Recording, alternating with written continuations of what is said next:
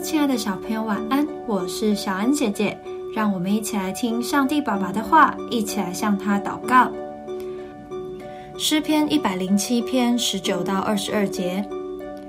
于是他们在苦难中哀求耶和华，他从他们的祸患中拯救他们，他发命医治他们，救他们脱离死亡。但愿人因耶和华的慈爱和他向人所行的奇事都称赞他。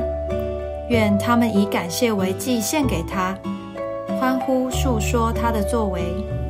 我们赞美神，如果只是不停的说“神啊，真伟大”，或是是慈爱的神，其他人可能无法明白神到底有多伟大、多慈爱呢？我们可以用心体会神所做的事情，并以这些事情赞美他。在今天的经文中，诗人就用神对人的拯救和医治去赞美他的慈爱。除此之外，我们还可以赞美他创造了美丽的星星、各样奇妙的生物。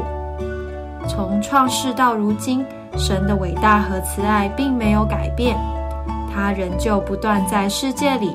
在我们生活中施行他奇妙的作为，因此我们能不停地对神发出新的赞美，使我们对神有更多的认识。